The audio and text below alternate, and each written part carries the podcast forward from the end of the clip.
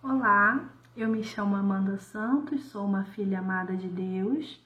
Hoje eu vim compartilhar com vocês Atos dos Apóstolos, capítulo 27, parte 3, a parte final do capítulo, aonde relata o naufrágio.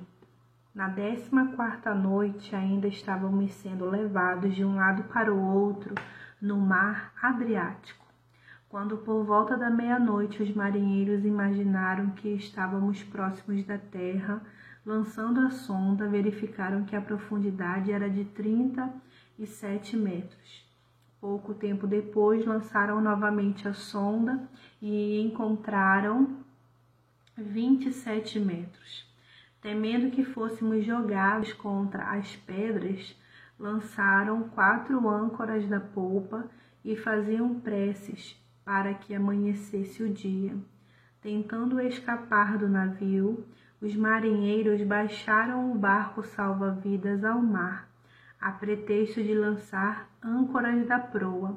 Então Paulo disse ao centurião e aos soldados: Se estes homens não ficarem no navio, vocês não poderão salvar-se.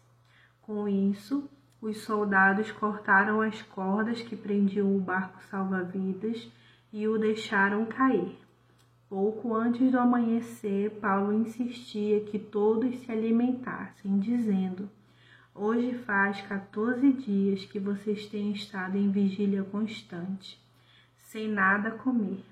Agora eu os aconselho a comer algo, pois só assim poderão sobreviver. Nenhum de vocês perderá um fio de cabelo sequer.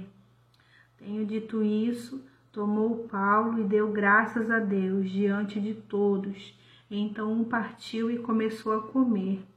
Todos se reanimaram e também comeram algo. Estavam a bordo 266 pessoas. Depois de terem comido até ficarem satisfeitos, aliviaram o peso do navio, atirando todo o trigo ao mar.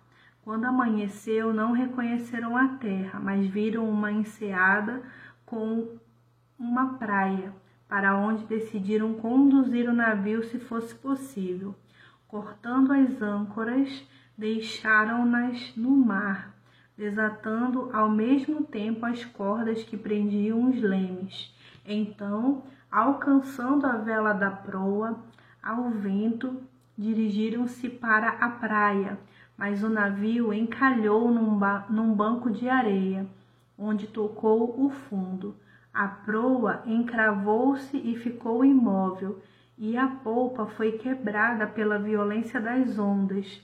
Os soldados resolveram matar os presos para impedir que algum deles fugisse jogando-se ao mar, mas o centurião queria poupar a vida de Paulo e os impediu de executar o plano. Então ordenou aos que sabiam nadar que se lançassem primeiro ao mar, em direção à terra.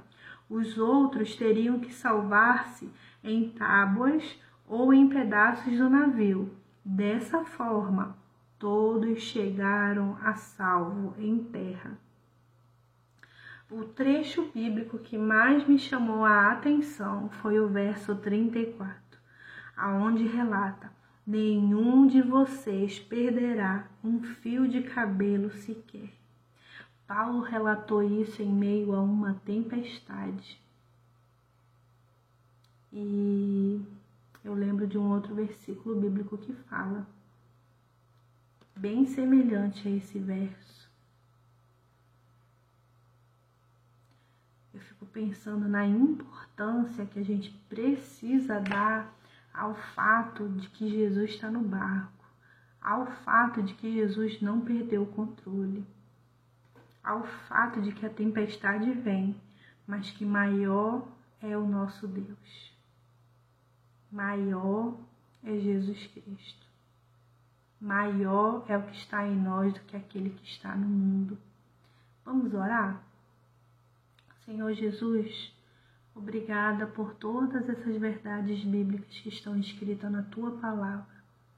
que mesmo em meio à tempestade nós possamos continuar com os nossos olhos fixos no Senhor. Que mesmo em meio à tempestade nós possamos, Senhor, lembrar de Lucas capítulo 27, verso 34, aonde fala que nenhum, do, nenhum dos fios do nosso cabelo cai sem a permissão do Senhor. O Senhor permanece soberano o Senhor permanece no controle. Glória a Deus por isso. Amém. Até o próximo vídeo, se assim o Senhor me permitir.